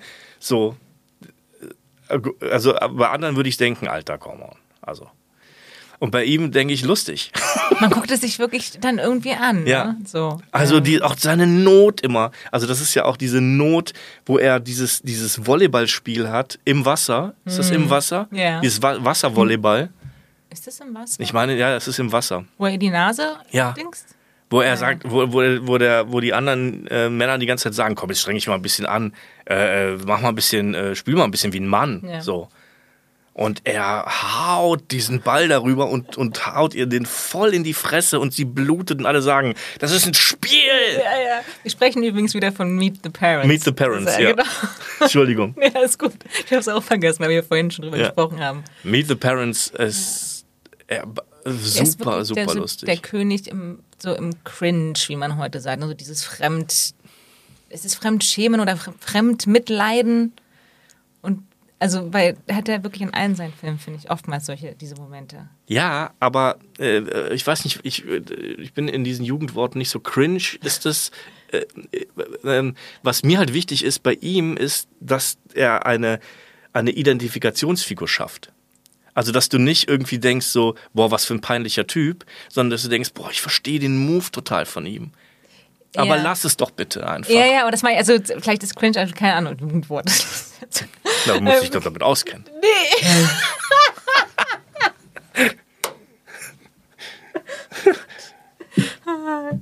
mal vom Stuhl gefallen. ähm, äh, nee, aber so dieses, es ist Mitleiden, weil man es halt selber auch, also du willst nicht, dass er diese Entscheidung trifft, aber man kann verstehen irgendwie, dass er es doch macht und du willst es, ne? also ich irgendwie mache gerade meine Hände zusammen, weil es so, Ja, ja. so, oh nein. Also diese Nummer, die, auch dieser Bogen, den er spielt von, äh, am Flughafen, Ja. wo er alleine vor dem Schalter steht und sie sagt, äh, Nummer 1 bis 10 bitte jetzt zum Einchecken. Und es ist niemand da. Und er geht hin und hat Nummer 11. Und sie sagt, Entschuldigung, Sie sind noch nicht aufgerufen. Und er geht halt. zwei Schritte zurück und sie, oh, was, was sie, wie sie das spielt, das ist so geil. Und dann guckt sie nach oben, guckt nach links, guckt nach rechts, wartet so ein bisschen, sagt dann, und jetzt alle anderen Nummern bitte. Und er geht an ihr vorbei und, und du siehst in seinen Augen, ich hasse dich, du dumme Sau. So, und dann geht er ins Flugzeug und ist schon total genervt und ähm, wird irgendwie ähm, mit seinem Handgepäck so angemacht und sagt er, mein Gott, ey, das ist doch, ich habe ja keine Bombe da drin. Und die Stewardess sagt, Sie dürfen nicht Bombe in einem Flugzeug sagen. Der sagt, jetzt reicht's mir, aber ich darf nicht Bombe in einem Flugzeug sagen. Bombe, Bombe, Bombe, Bombe, Bombe, Bombe, Bombe. Schnitt. Und er sitzt in der Polizeiwache im Flughafen. Es ist, und das könnte, und das könnte auch ich sein. Wirklich. Also, wirklich, äh, so eine kurze Zündschnur, wenn mir der Fünfte irgendwie sagt, Entschuldigung, Sie dürfen nicht Bombe in einem Flugzeug sagen, wo ich denke, nee, Bombe, Bombe, Bombe, Bombe. Und jetzt? Schnitt. Ja, genau. Tom im Knast. Genau. Oh. Hall, ja, genau. Sehr schön. Ich merke gerade, ich muss ihn mir auch mal wieder anschauen. Ich lache jetzt schon so viel. Ich weiß gar nicht, ob das der erste war. Ich glaube, es war der erste Teil. Ne? Ja, ja, Ich glaube, genau. ich würde auch genau. sein, der erste. Ja, ja, ja. Der Teil, wo die Vorordensfondue fällt, war der zweite. Genau. Okay. Wir haben gerade schon versucht, äh, das Wort äh, pubertärer, pubertär äh, Ja. zu finden, was mich zum Teenager-Sein bringt. Ja. In der Kategorie der Teenager. Welcher Film war dir vielleicht unangenehm, ihn mit deinen Eltern oder einem Elternteil oder einem erwachsenen älteren Familienmitglied im selben Raum zu schauen? Gab es jemals so einen Moment für dich? Kann ich als Teenager gar nicht beantworten, weil ich habe grundsätzlich alles vermieden, was für unangenehm sein konnte. Ich habe nicht mal einen Film mit meinen Eltern zusammen geguckt, wo die zwei geküsst haben. Ich bin äh, ein sehr prüdes Kind gewesen. Ah, Ähm, aber ich denke da an äh, zwei Filme, die ich grundsätzlich eigentlich so mit allen unangenehm finde, mit denen ich die gucke. Also, ich finde Klavierspielerin. Ähm, Isabel Huppert? Ja, sie spielt das natürlich, also es hat, hat nichts mit der Qualität des Films zu tun, Ja, ganz, ja, ganz ja, im ja, Gegenteil. Ja. Es war eine unerträgliche, äh, ein unerträglicher Abgrund, in dem man da guckt. Ja, Mhm. wenn sie sich, ähm, also die, die, dieser Bogen, den sie spielt, wenn sie sich in die, in die Wix-Kabine ins Pornokino schleicht und an den abgeworfenen Taschen, Taschentüchern der Männer riecht und sich Ja. danach aus äh, Selbstbestrafung in der Badewanne mit einer Rasierklinge in die Klitoris schneidet. Das ist schon, das das guckt man ich nicht nicht, mit nein. seinen Eltern. Nein, nein. So. nein. Das ist mir schon alleine sehr unangenehm Oh. und, und äh, Ja. ja, und Idioten, ich weiß ja nicht. Also, Das ist der ähm, Lars von Trier-Film. genau. Ah. Ich fand ihn auch nicht so besonders gut, muss ich sagen. Hm. Also es hat, ich habe den bis jetzt habe ich den Sinn nicht ganz verstanden. Du? Nee, aber so geht es mir, da muss ich mich outen mit vielen von Lars von Trier. Auch mit ich, Dogville? Nee, do, nee, nee, da, das, Eben, genau. das ist noch, Das das ist ist, nämlich- eine Ausnahme Ja, für mich. für mich da auch. kommen wir später noch drauf äh, zu sprechen. Ja. Großer, großer Fan. Ähm, okay. Ich muss aufpassen mit meinen Verallgemeinerungen, merke ich. Also ich bin, äh, ich, ich habe, ich verstehe nicht viele von Lars von Triers Filmen. Na, aber Das ich ist frage ja nur so blöd nach, weil es mir halt ganz genauso geht. Ja. Ich kann äh, äh, manche Dinge einfach in ihrer, obwohl ich ja wirklich ein Freund von Realismus bin, ja. Kann ich es nicht ertragen. Und kann aber, ähm, auch wenn wir später darauf kommen, dieses Theatersetting, äh, das kann ich einfach dadurch total abstrahieren und halte es aus, das zu gucken. Den Film hätte ich nicht gucken können, wenn er, wenn er in einem realen Setting gespielt hätte. Ja, das glaube ich auch. Ja. Kommen wir, kommen wir noch Ja. drauf. Wir merken uns das. Ja, wir merken uns das. Genau. Wir schieben noch eine schöne Sache dazwischen. Ja. Eine Ulala-Sache. Ah, ja, schwierig. Welcher Film hat für dich die sexyste Filmszene, ohne eine Sexszene zu sein? Kann ich gar nicht sagen. Okay. Also ich, ich habe äh, aufgeschrieben, ist was Dog? Barbara Streisand. Barbara Streisand, genau, weil die eine, eine von der ersten Sekunde eine Chemie miteinander haben, äh, wo du denkst, da läuft irgendwann was. So. Das ist wirklich sexy, was die machen. Und die haben eine, eine wahnsinnige Ausstrahlung in, in, im gesamten Film. Ich kann das gar nicht auf, auf eine Szene münzen. Ich Ja. bin ja sowieso, das, das habe ich auch am Anfang gesagt, dass ich das gar nicht sagen möchte, aber jetzt sage ich es doch. Hey. Äh, Ich hab's geschafft. Genau. Ich bin ja so ein bisschen auch jetzt bei Serien, wie man vielleicht schon etwas gemerkt hat. Und äh, es gibt aktuell eine Serie, die ich absolut brachial abfeiere. Das ist äh, The Good Fight. Das Auf, ist so gut. Okay, da brauchen wir eine Sonder Sonderfolge. Ja, ja, genau. bei welcher Staffel bist du? Was ist, es ist so gut einfach. es ist wahnsinnig Es ist gut. Es so ist, gut. es ist relevant, es ist wahnsinnig gut gespielt, es, ist, es sieht Bombe aus. Ja. Äh, es ist äh, ein, äh, ich war immer ein Riesenfan von Breaking Bad, bin ich immer noch, aber die letzte, ich habe jetzt die fünfte ausgeguckt, Die ja, Mhm. ja, ja. die jetzt gerade aktuell hier verfügbar ist, ist die neue, ja, ist ja schon raus auf Paramount in Ja. USA. So. Äh, da muss ich sagen, äh, das wird gerade abgelöst, wegen der gesellschaftlichen Relevanz. Es ist einfach so. Hast du davor auch The Good Wife geschaut? Ja, ja, ja, ja. Und da war das ja auch schon so. Und ich finde Ja. aber Good Fight hat es halt noch, also Das Brennglas ist einfach noch viel, viel dichter. So gut einfach. Und da gibt es in der letzten, in der, in der fünften Staffel gibt es eine Szene zwischen einer Anwältin und einem anderen Anwalt der Kanzlei, die zu Hause bei ihr sitzen und Akten gucken. Ja. Und du weißt ganz genau, da geht was bald zwischen denen. Obwohl sie nichts darüber sagen. Die Szene ist auch nicht entsprechend aufgelöst, sondern du, nur anhand, wie sie sich gegenseitig diese Akten vorlesen, liegt eine Spannung in der Luft. Ähm, das ist die Szene, äh, die ich gerne genannt hätte. Ja. Aber darf ich ja nicht, weil es ja ein, ein Film, äh, es geht ja um Filme, nicht um alles, Serien. Tom. Du darfst wirklich alles hier. Ähm, Okay, sehr gut. Und ich bin auch sehr froh, dass du das erwähnt hast. Was? Also die Serie, Ja, The hm. Good Fight. Liebe ich sehr. Ich finde äh, Cash Jumbo großartig, Christine Baranski sowieso. Wahnsinnig. Ähm, Wie heißt die, die äh, Schauspielerin, die äh, Marissa spielt? ich weiß leider nicht, wie sie heißt, aber auch die, die Tochter von Eli Gold. Ah. Ja, genau, Marissa Gold war also irre, irre. Ja. Und ohne, und ohne etwas spoilern zu wollen, ich finde es in der letzten Staffel schon ziemlich weird, was mit diesen, mit diesen Gerichten, alternativen Gerichten passiert. Ja.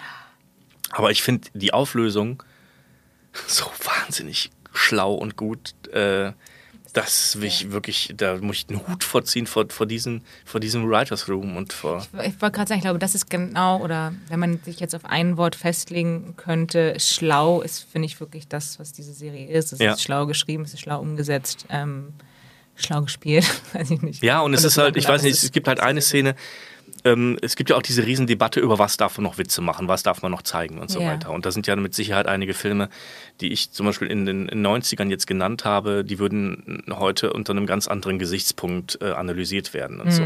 Und da gibt es diese großartige Szene in dieser Anwaltskanzlei, die nicht, die nicht wertet, also die jetzt keine Lösung ähm, äh, die, die, die keine Lösung anbietet, aber es geht doch darum, dass äh, diese sehr diverse Kanzlei, dass jeder in, in dieser Kanzlei Lose zieht Ja. und ein Los zieht über, ich darf einen Witz machen über einen Schwarzen, ich darf einen Witz machen über einen Behinderten, ich darf einen Witz machen über so.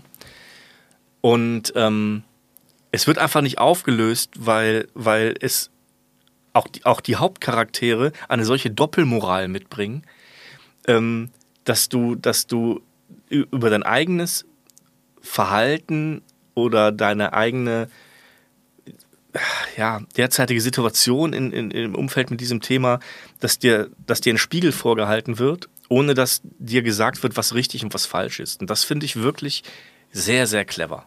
Ja, es ist wirklich eine kleine Liebeserklärung an The Good Fight. Ja, ja, entschuldige, das ging jetzt drei nein, Stunden, Bitte, ne? Ja. Nein, überhaupt nicht. Bitte nicht entschuldigen, weil es ist, ich sehe es auch Dann da schneid das raus. ganz gut. Ach, auf keinen Fall. Nein, es bleibt drin. Na, die Entschuldigung. Ach so. so, jetzt muss ich es drinnen lassen, weil ich es nicht verstanden habe schon wieder. Mann. Ähm, wir kommen zu einer zweigeteilten Frage. Ja? Und zwar, der erste Teil heißt Der eine gegen alle und der zweite Teil heißt Der alle gegen einen. Es geht um den Film, oder welcher Film ist einer deiner Favoriten, auch wenn ihn alle anderen schlecht finden? Ich würde nicht sagen, dass es einer meiner Favoriten ist. Okay. Weil ich bin so im Mainstream. Einer meiner Favoriten, den finden nicht alle schlecht, weil das ist einfach, ich bin einfach in einem gesellschaftlichen Konsens unterwegs. Äh, Ich, ich war ja auch ein bisschen peinlich berührt, als ich meine Liste gemacht habe, wo ich sage, okay, wo ist Pretty Woman? Aber äh, Es, das ist eine sehr schöne Liste. So. Aber ich, ja, also ich mag Zuländer. Okay. Ich mag Zuländer. Und ich mag Tropic Thunder. Und ich mag das, ich mag es einfach, weil ich Ben Stiller einfach Ich, alles. bist- Ja. ich habe mir darin da- daneben geschrieben, Ben Stiller-Fan. Ja, weil ich den, ich, ich nehme den, ich meine, der Zuländer hat, hat Schwächen. So. Aber es ist einfach, er spielt so wahnsinnig gut. Allein diese, diese eine Szene, wo er zu, zurückgeht in seine Heimatstadt. Und er ist ja Model Ja. und hat ja vorher diese, ich glaube, Parfümwerbung gemacht. Äh, mit dem, Blue Steel. mit dem, mit dem äh, Meerjungfrauenschwanz. Ja, stimmt. So. Ja, jung Mann. Schwanz? Genau, ja, das wäre jetzt meine Pointe gewesen. Oh nein! Und er, und er kommt zu seinem Vater und der Vater als Bergbauarbeiter, ne? Sagt, mein Sohn als Meerjungfrau im Fernsehen. Und er dreht sich um und sagt, Papa, ich bin ein Meerjungmann.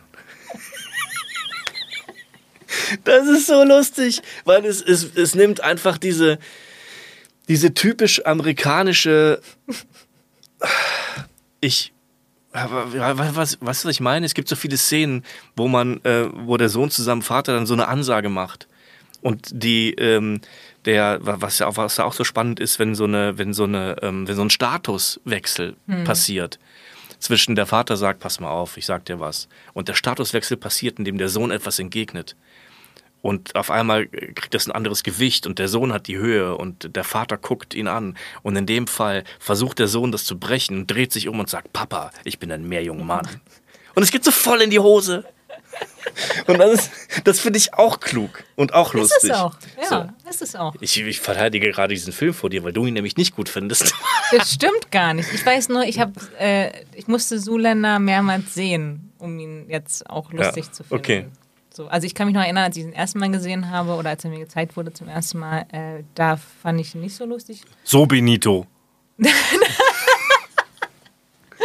Ähm, und dann habe ich ihn mir nochmal angeguckt und dann fand ich ihn auch lustig. Also gerade solche Momente sind natürlich einfach Ja. lustig. So. Also ich Da würde jetzt nicht sagen, dass es einer meiner Favoriten ist, aber ich würde ihn jetzt auch nicht bashen. Ich würde Okay. sagen, es ist ein, eine, eine gelungene ähm, Komödie, die im Schatten von anderen Filmen von ihm steht, definitiv. Aber ich fand es schon echt geil und ich mag auch das Zusammenspiel mit Owen.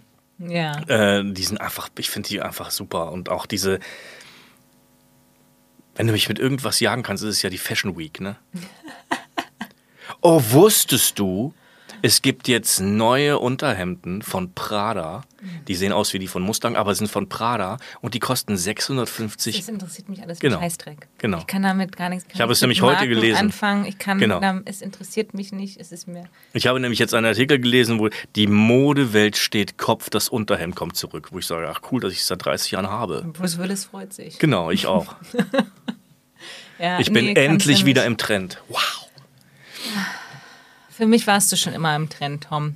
So. Wir kennen uns doch erst seit einem Jahr. Na, ist ja für mich schon immer. Okay. Für schon immer die Zeit, in der wir uns Na kennen. gut.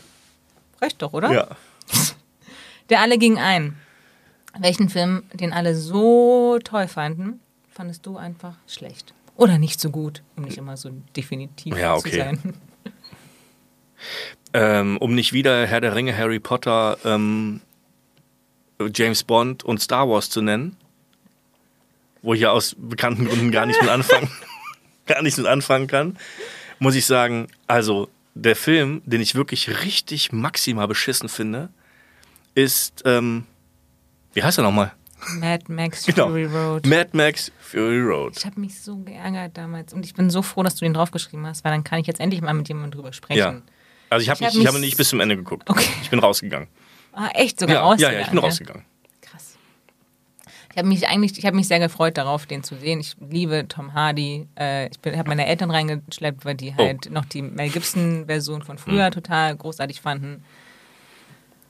Und also, ich, ich habe keine Worte dazu. Und es fanden ihn alle so toll. Und ich dachte, warum denn? Siehst du? also, wo- Hä? Ich habe es nicht verstanden. Nee, ich auch nicht. Und ich war, ja, ich war sehr enttäuscht. Ich fand scheiße gespielt, wa- was man sehen konnte unter dieser Maske.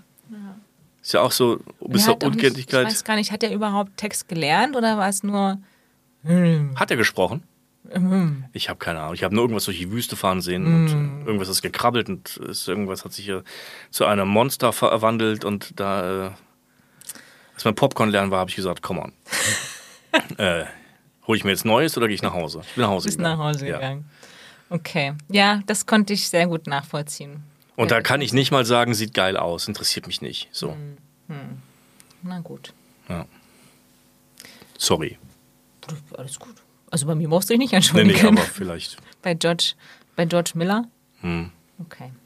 Ich gebe ihm Bescheid. Okay. Ja, der hört das ja sicher. Naja, egal. Wir kommen auf einen Film zurück zu sprechen, den wir vorhin schon mal kurz angesprochen haben, und zwar in der Kategorie der Papagei. Ah ja, Bei welchem Film kannst du fast alles mitsprechen? die unendliche Geschichte. Die kindliche Kaiserin. Der, ähm, der Steinbeißer. Der Steinbeißer. Furor. Die kleinen, wie sagt man das? Äh, Kobolde, die ihn zum, äh, zum Tor bringen. Ja. Die Sphinx. Atreu, Ich wollte, das ist die Szene, die ich meinte vorhin. Atreo und sein Pferd wo das. in äh, dem ah, ja, Treibsand. ja, ja, ganz schlimm. Das ist, ja. ich kann mich bis heute, das hat sich eingebrannt. ja, ja. Ich fand das ganz, ganz tragisch. Das war eine Katastrophe, äh, Ja. wenn man Pferde mag und auch sonst. Ich mag gar nicht mal Pferde so. so sehr, aber der verliert halt seinen besten Freund dann. Ne? Ja, und dann wird's gebrochen durch die alte Morla, die ihn anniest. ja, Das haben sie doch gut wieder aufgefangen dann. das stimmt. Nein, das ist schon, ich fand das schon toll und ich mochte auch, ähm, ich mochte auch Furor wahnsinnig gerne. Hm. Ich fand den süß. Ja, ist er auch. Ich bin drauf geritten in den Bavaria Filmstudios. Und äh, ja, ich habe vor kurzem an einem Kinder- und Jugendtheater äh, eine Inszenierung gesehen von Die unendliche Geschichte. Das war sehr traurig, muss ich sagen. Furor, also kam nicht an Furor ran. Nein, okay. Nein, nein. Aber ich stelle mir das auch sehr schwierig vor, da so einen riesigen, ist das ein Glücksdrache? Ist Ja, das, das? Problem ist, dass, dass, äh, eine, ähm, dass das Team, glaube ich, den Film ziemlich scheiße fand. äh, und das, was ich eben schon gesagt habe, alle, die das Buch vorgelesen haben, ich glaube, Michael Ende war ja auch nicht so richtig happy mit dem Film, ne? hat sich auch davon distanziert und so. Ich glaube auch, ja. Ähm, aber ich habe halt, wie gesagt, zuerst den Film geguckt. Ich war ja noch sehr klein, auch wenn ich schon sehr alt bin, war ich damals auch mal sehr klein. Und ähm, ich habe halt danach die Bücher gelesen. Okay. Und äh, ich war ein großer Fan von, von diesem, ja, heutzutage wirklich offensichtlich ausgestopften Ding. Das So. stimmt, aber damals war er nicht ausgestopft. Nee, Der- überhaupt nicht. es hatte wirklich. Leben, die Augen- Furor. die Augen die waren- Augen, ja.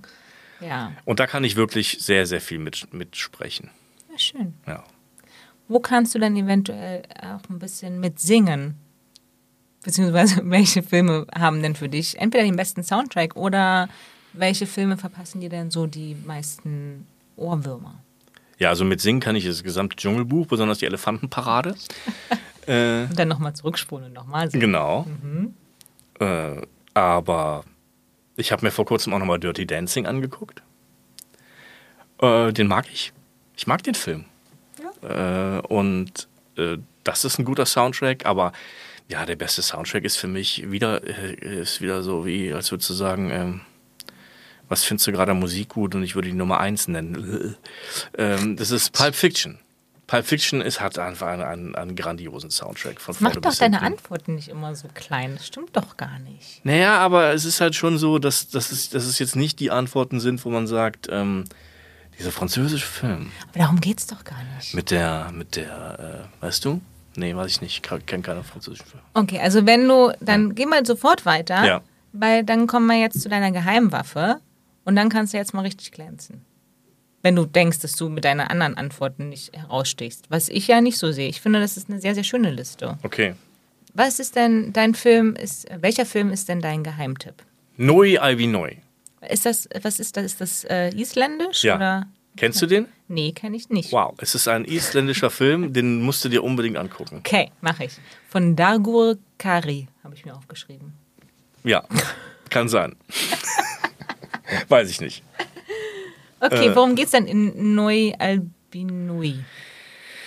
Oh, worum geht's da? Es geht um einen, ähm, um einen jungen Mann in einem isländischen Dorf, der ähm, eigentlich gar nicht so unzufrieden ist, aber trotzdem weg will.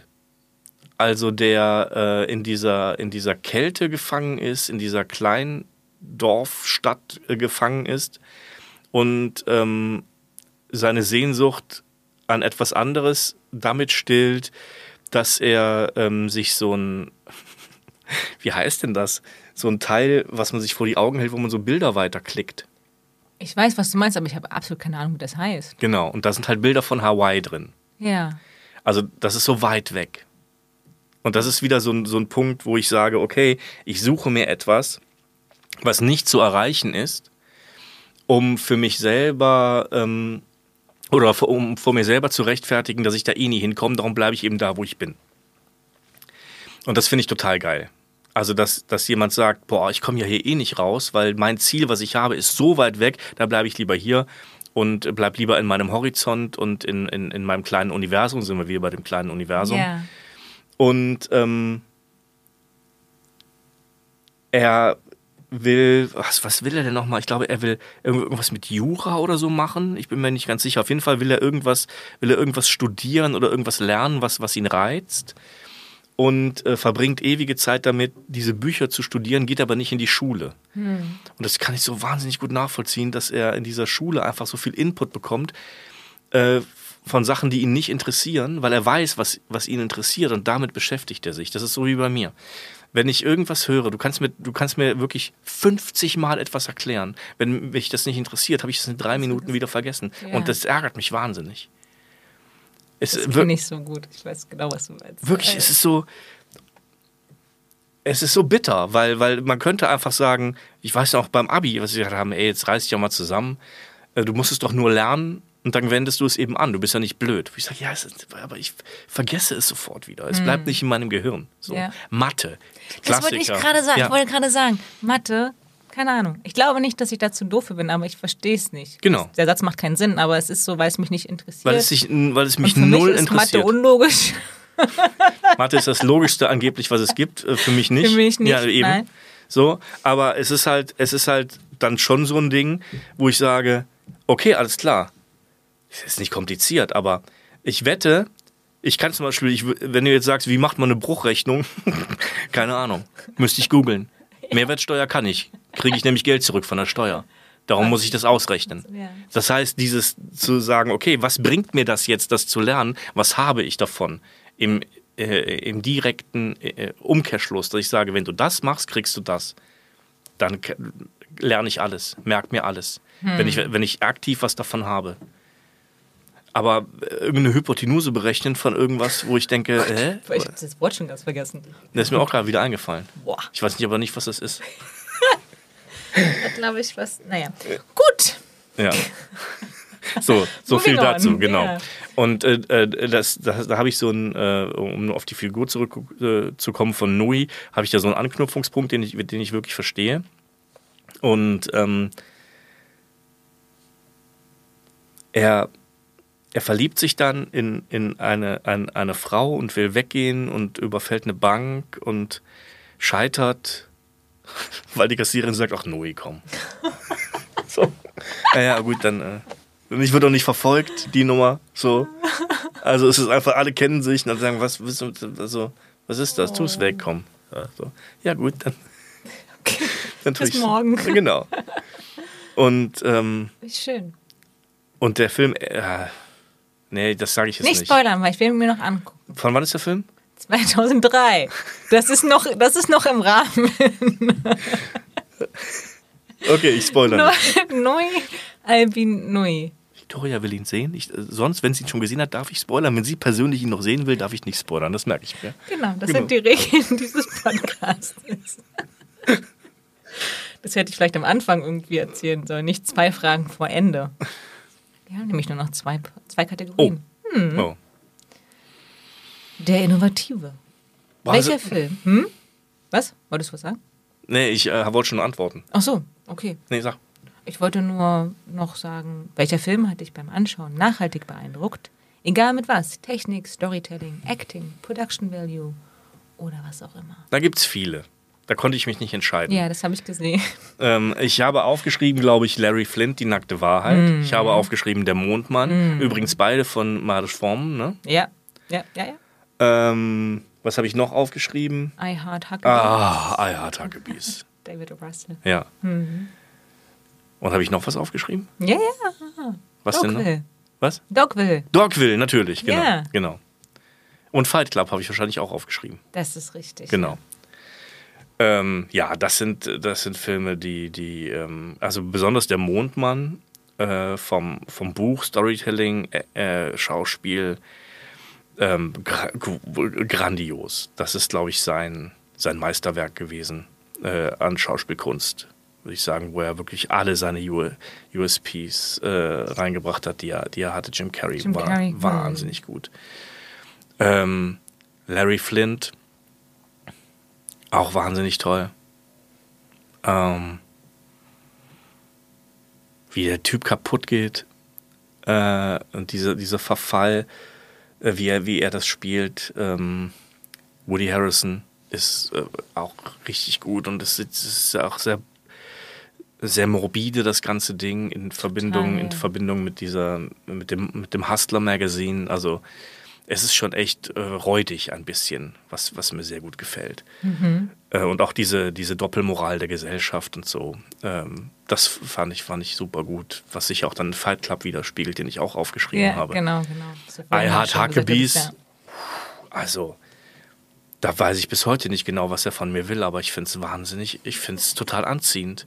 Also diese, diese völlig weirde Sexszene zwischen ähm, Isabelle Huppert und Schwarzmann in der Hecke, Ja, ja. ist es lustig. Also, und du denkst, was macht ihr denn da zum Teufel? Ähm, also, äh, äh, skurril, im höchsten Maße skurril, aber auf einer anderen Ebene als jetzt so eine, so eine Fremdschämnummer wie bei, wie bei Ben Stiller. Ja. Einfach auf so einer Ebene, wo du dir das anguckst und denkst, okay, alles klar, habe ich nichts mit zu tun, aber es ist großartig. Hab ich nichts mit zu tun. Ja. Gut. Weißt du? Ja. Also es ist so schräg und es ist, ähm, ja, sehr seltsam. Auf, definitiv. Definitiv. Sehr, sehr seltsam, ja. Ja. Und dann, äh, genau, dann hattest du noch aufgeschrieben Dogville und da ist es, glaube ich, vor allen Dingen das Setting, oder? Auf das Ja. du dich äh, beziehst? Also äh, das ist das Setting und die, die Entscheidung, diese unglaublich brutale äh, Psychogeschichte äh, in diesem Setting zu erzählen, damit man es aushält. Ja. Obwohl ich äh, irgendwie glaube, dass Lars von Trier äh, jetzt kein großes Problem damit hat, äh, Leuten unzumutbare Dinge äh, Nee. zuzumuten. Glaube ich auch nicht. So, nee. vielleicht war das gar nicht seine Entscheidung, das deswegen zu machen, aber für mich funktioniert dieser Film deshalb und deshalb ist es auch der einzige Film von Lars von Trier, den ich ertragen. Ja, ja, mir geht's ganz genauso. Ganz genau, habe ich, hab ich nichts hinzuzufügen. Wir sind am Ende. Ja, Wir sind in der aller, allerletzten Kategorie. ja, was für eine Überraschung und alle wissen es schon. Bist du dir da sicher? Ja, doch. Ich habe ja schon ein, ein äh, eigentlich habe ich ja schon eine, ein, ein Loblied drauf gesungen. Okay, lieber Tom, was ist denn dein Last Film Standing? Fight Club. Wow! Ja. Aber da habe ich auch eigentlich alles schon so gesagt zu Fight Club, ne? Ja, aber es ist, ich finde es schön und ich finde persönlich, ich freue mich immer, wenn ich äh, zum einen diese Listen bekomme und dann äh, auch mit den äh, Leuten darüber spreche, weil ich finde, es ist nie ersichtlich. So und auch hier, also ich muss dir da widersprechen. Ja? Ich hätte, also ich fand es, es ist schön, da jetzt auch Fight Club zu sehen und jetzt, nachdem wir gesprochen haben, kann ich das auch nachvollziehen. Mhm. Aber es hätte auch alles andere sein können. Weil man weiß es ja nicht. Man Ja. weiß ja nicht, was die Leute damit verbindet. Ja. Und war, wie oft war Fight Club schon The Last Film Standing? Noch keinen Mal. Ah, krass. Aber jetzt, genau, nachdem wir uns jetzt auch noch besser kennengelernt haben, oder ich dich zumindest, und weiß so ein bisschen, was, äh, auf welche Werte du Wert legst ähm, und was dich interessiert, kann ich das total gut verstehen irgendwie. Mhm. Ähm, ja, ist eine schöne, eine, ein schöner Last Film Standing. Ja, finde ich auch. Und das ist ja schon ganz, ganz lange. Eigentlich seit Erscheinen. Seit 95, wann kam der raus? 95, oder? 98. 98. Seitdem äh, ist es mein Favoritenfilm. Es hat danach nie wieder ein Film geschafft, äh, auf, diese, auf diese Nummer 1 zu kommen. Aber Serien. ich wollte gerade sagen, ich wollte gerade sagen, das ist auch ein schönes Schlusswort. Und, aber Serien. Nein, also ich muss sagen, also, äh, aber es gibt so eine, es gibt so Top 3. Also es ist Fight Club, es ist Breaking Bad und es ist The Good äh, Fight äh, Good im Moment, so, Okay. die, die in dieser Kategorie wirklich alle mitspielen. Schön. Ja. Sehr, sehr gute Mischung. Ich äh, würde mich jetzt schon mal offiziell von dir verabschieden Ja. für dieses Gespräch. Vielen, vielen Dank, dass du da warst. Sehr gerne, vielen Dank für die Einladung. Ich bin sehr gerne gekommen. Schön. Ich hoffe, du hattest Spaß. Ich Total. Hatte. Ich glaube, man hat gehört, dass ich Spaß hatte. Ja. Ich hatte auch Freude. Sehr gut. Und dann würde ich noch eine kleine Empfehlung äh, mitgeben, beziehungsweise es würde mich interessieren, was du dann von The Bear findest. Die gibt es, läuft eventuell auch auf dem Service, wo unter Ja. anderem das Dschungelbuch läuft. Habe ich mir angefangen, Ja. tatsächlich so, schon, The Bear. okay. Ähm, ich werde auch weiter gucken, Man muss sich, glaube ich, drauf. Ja. aber ich halte einen Charakter nicht aus. Ja. Und zwar halte ich den, ähm, Den, Bo- den äh, Cousin. genau, Ja. den finde ich wahnsinnig schwierig, muss ich sagen, weil der, äh, Ich weiß, was du meinst, mir ging es auch so, Mhm. aber ich, also wenn du wenn du es äh, aushältst, Mhm. dann bleib mal dran und dann können wir es vielleicht nochmal drüber, weil Okay. also sie aber mal gucken, was so hingeht. Mhm. Und es sind halt, die sind relativ kurz zum Glück. ja, ja, ja, aber trotzdem ist es wirklich eine Herausforderung, weil es schon, das ist für mich der Inbegriff von Düsternis Ja. Aber es gibt, und von, von, und, und von gesellschaftlichem Abgrund. ja, tut, auf jeden Fall. Auf jeden Fall. Aber und das aber auch in einer, in einer, in einer Form, die mir nicht erlaubt, in äh, seherisch in eine Form zu flüchten, sondern ich bin wirklich auf dem Brennglas, auf den Figuren und ich bin wirklich in, in diesen Situationen auch mit dieser, mit dieser schwarzen Beiköchin. Hm. Ähm, Ja, gut, das, das lässt auch nicht tatsächlich. Das ist einfach eine wahnsinnig intensive Serie und es lässt auch nicht Ja. nach. Und es kommt noch eine Folge, und ich sage nicht ähm, welche, aber die ist das nochmal definitiv potenziert. Ähm, aber ja, damit lasse ich dich jetzt wirklich Okay. gehen. Und wenn du es dir anschaust, dann lass uns doch mal kurz drüber quatschen. ja, machen wir. Vielen, vielen, vielen, vielen Dank. Das Dank hat mich dir. wirklich sehr gefreut.